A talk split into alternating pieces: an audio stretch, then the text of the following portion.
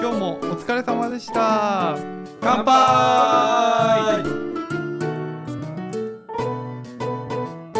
いちごライフラジオ。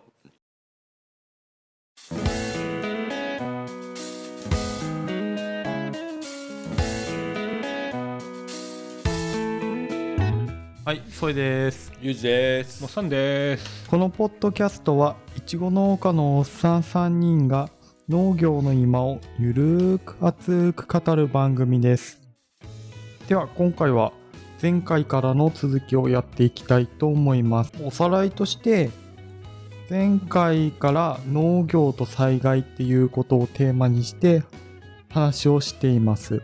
最初災害には何があるかっていうのを話したのと農業でいちご作っていて被害に遭ったら嫌だなっていうこととして風害と水害について話をしてきましたまあ主に台風の話だね。あの前回まではね。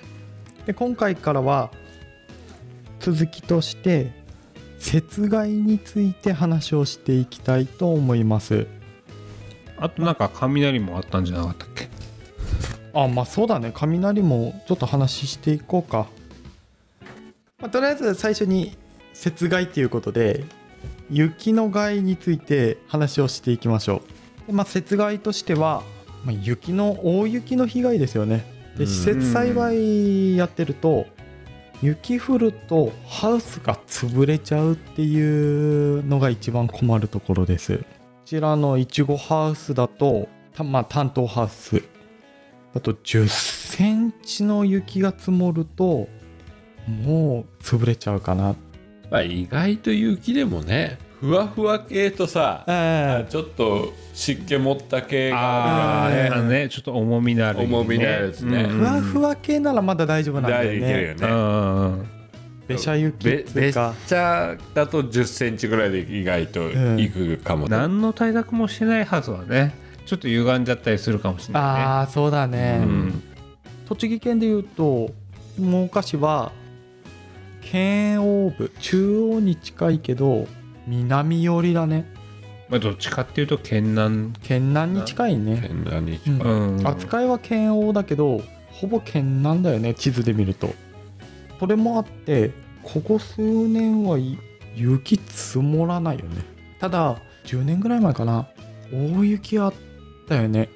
まあ、10年経たないかな。経たないぐらいか。うん。あったねいやもう本当災害級ぐらいのそうだね。あの時何軒かね、雪害にあったとこあったもんね。った潰れてたねでいちごハウスでいうとハウスの上に1 0ンチぐらい積もるとウォーターカーテンの時と一緒でてっぺんのところから潰れちゃって M 字の形にああ、はいはいはいはい。潰れますねそうだね、そんな感じなイメージだね。その対策としては早めに暖房をつけて中を温めて積もってくる雪を溶かしてやるっていうのが対策として一つあります、積もらせないっていう対策だよね。そうそう、ん。これウォーターカーテンも効果的なんだよね。結構雪溶けるぐらいには温まるからもう日中雪降ってたら降ってる間はカーテン流しっぱなし。ね、流しっぱなしだね。その外側のハウスの表面の雪を溶かしてでできるだけ積もらないっていう、雪対策だと暖房機の方が優秀かな。うんだね。あれ何度ぐらいまで上がるの？うんいや言うと上がんないって。あそうなんだ。うん。温度もそうだけどうちも暖房でやってるところと、うん。あのウォーターでやってるところあるけど積もった雪が溶ける、ああそうなんだ。うんうん、溶けやすいんだ、うん。多分なんだろうね。空気温めてるのとうん。地下水の温度で保ってるやつの違いだと思うけど、ああそうあったかい空気が上に行くんじゃない？きっと。うん、うん。で溶けやすいんだと思うんだけど。あ、そうなんだね。うん、なんか最初もお話ししたけど雪質でも結構変わるから。うん。変わるねふわふわ雪だとある程度積もってもどうにかなる。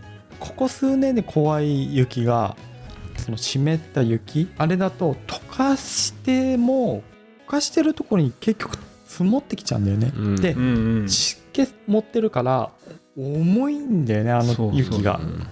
で見た目ほど積もってないのにちょっと被害あっちゃううんっていうのがうん。ありますね。そうさっき言ってた何年も前の大雪？うん。あの時もその湿った雪だったんだよね。そうだね。朝方雨に変わった頃に軒並み潰れたみたいな。そうかそうか、ね。あ湿った雪っていうよりあれかあの積もったところに雨が降っちゃって重みついてぐしゃ。そう多分もともと雪も県南だから湿り気味だったと思うんだよね。県北みたいにサラサラ雪じゃなくて、うんうんそこにさらに雨で重みがうん。乗っかっちゃって、10センチ以上積もったか。積もっだた積もっいぶ積もったたようん。あれは。積もった。あれすごい積もったよ。積もっ俺まだあっち宇都宮の方住んでて朝来たのね。来れたんだ。いや来れなかった。途中で見えない縁石にはまっちゃって動けなくなった。ああはいはいはいはい うちもだからあの時はハウスに入れなかったんだもん。ああ、んそうだよね。そう道路アスファルトのところは、うん。あのなんとか走れたんだけど、うん。そこから畑に入れなくて、うん。路上に車止めて、うん。まあ、ハウスまで50メートルぐらいうん。歩いて、うん。あの日はもう収穫できなかったよね。ああできないよ。アパートの駐車場出るのにもう雪車で押して前いたり後ろ行ったりなんか5回ぐらいやってうん。なんとか出てきて。うんうん。理由としては次の日友達の結婚式だったんだよ。前の日絶対仕事しないと次の日休めないから帰ろうとししたけど、まあ、途中で動けなくなったよね、大体だって寒気の上げ下げしなくちゃいけないじゃん。うん、そうそうそう。どうしても行かなきゃいけない。そうそうそう。なんならその後友達の結婚式延期になったからね。あの時多分関東で大雪だったんだよ。ね。で隣の県だったから結婚式あんのが。だからもう高速も止まっちゃっててその日。あそうだ。そうそんなひどいぐらいの雪だったからそううちもあの時は育苗ハウスね。やられた？えやられてはないけど雪かきとかしてた気がする。夕方ぐらいまで。そうまあだから暗くなるぐらいまで雪かきしてさすがに 夜中は諦めてうんまあだけどそれでななんとかなった気はする、あうん。ー、で次の朝すぐ行ってまた雪かきあやったんだ。うん。雪も怖いよね。雪についてはこんな感じかな。とりあえず対策として暖房するっていうとこだよねまああの収穫っていうかあの作物を作ってるところはねそうやって暖房して、うん、うん、あそうだねで育苗ハウスなんかだと単管を支柱として立てたり。そういうことやるね。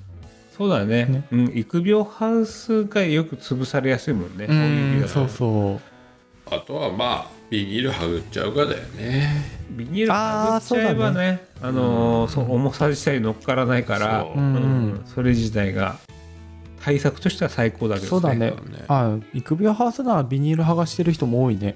あと台風とかにも合わなくて済むからね。そうそうそう。それじゃあ続いて雷についても話をしていきましょうまあ雷はね雷自体が大きい被害があるってわけじゃないけどね、あでも雷が来ての風害っていうのもあるよね。あこれもあの雷来た時にダウンバーストではいはいあのはいやれこの雨よけあれ潰されたもん。雨よけビニール張ってて。うん。で雷来始まって風強いけどあまだ耐えてるな大丈夫だろうと思ってちょこっと家の中入ってうん。5分後に出てきたら潰れてる。へえ。まあ確かに夕立前って結構強い風吹く時あるけどね。そうそう。あの雷がさ鳴ってる時ってそこまでひどくないじゃん、うんうんまあ、雷はひどいけどさ風はマシじゃん。来る直前にめちゃくちゃ風吹くからああれでやれられた。じゃあそそれでも結構潰れるぐらいのやつはあるんだね。そうそう。もともと潰れやすいハウスでもあったんだよね。うん。その間口が12メーターぐらいでかやれこの3列出しだと。はいはいはいはいはで補強もほとんど入ってないような。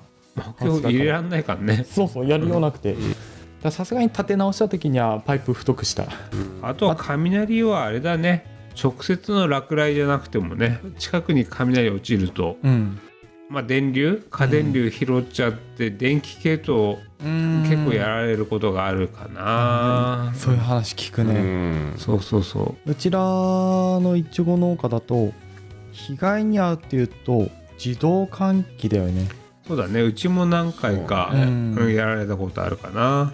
あとやれこのクーラーのユニットもやられるとかって聞くし。ああ、うん基盤関係は結構やられちゃうってねいうね。そうだね。あれってアースから拾うの？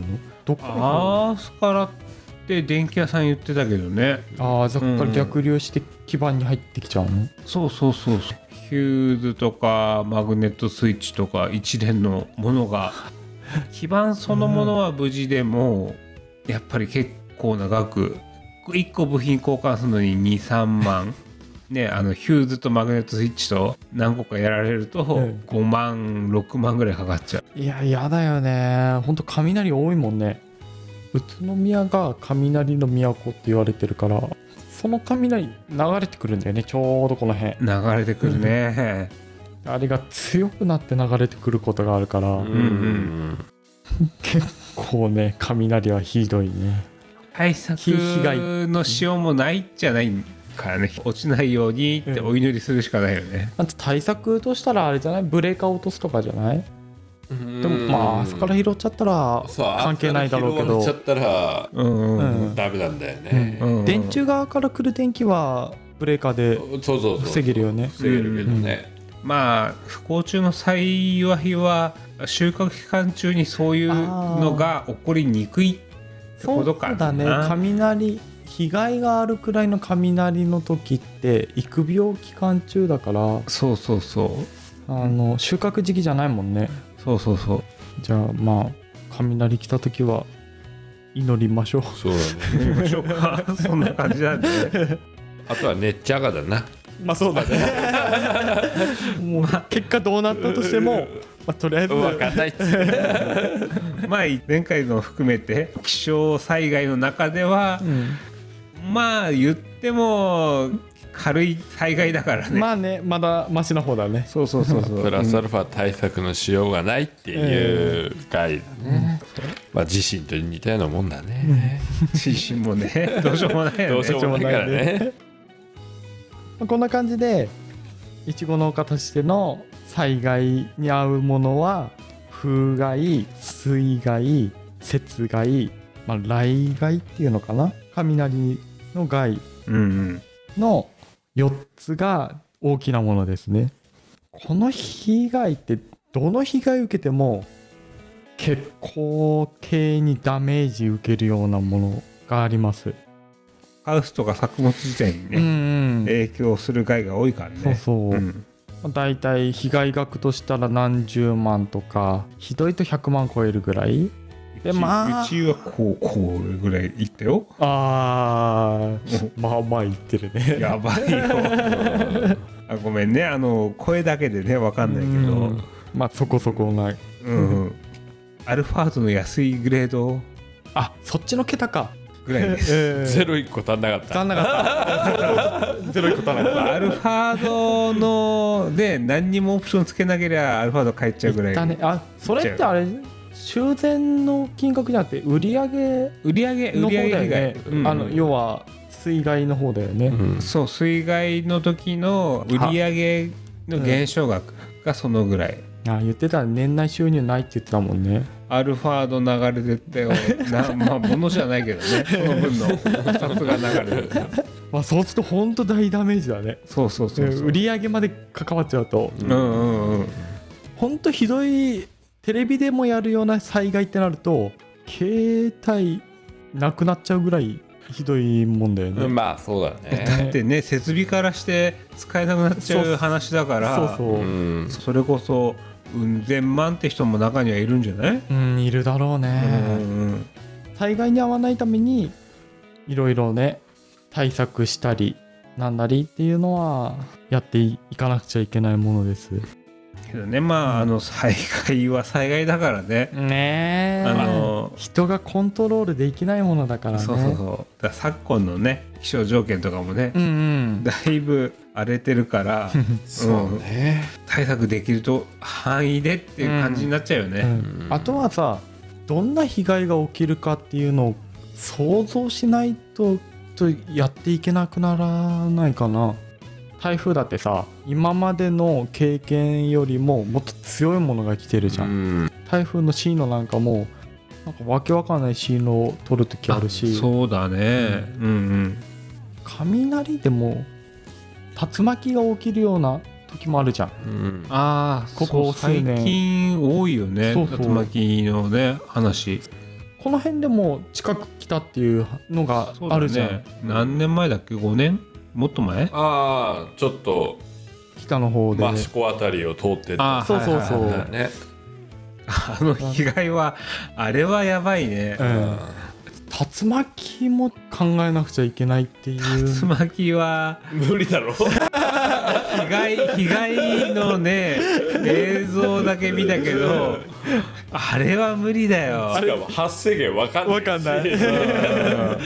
そう事前の対策のしようもないし、ね。うんまあない。てかやってもどうにもなんないからね。そうそうそうそうだって風速何？60メーターとかででしょ？うんうんうん。しかもそれが乱気流だから。そうそう、うん。だって家ひっくり返っちゃってたよねその時。あそうそうそうそう、うん。家飛んでたもんね。だよね。いやもうハウスどころじゃないの自分の命守ることしか考えられないから。そうそうそう。でもまあそういうひどいのもあるけどさ。結局どうなるかっていうのを少し考えていろいろうん。対策していかないとどうにもならないっていうのはあるよね。そうだね。この辺はまあ農家の人もやっぱ対策はしっかりやっていかなくちゃいけない。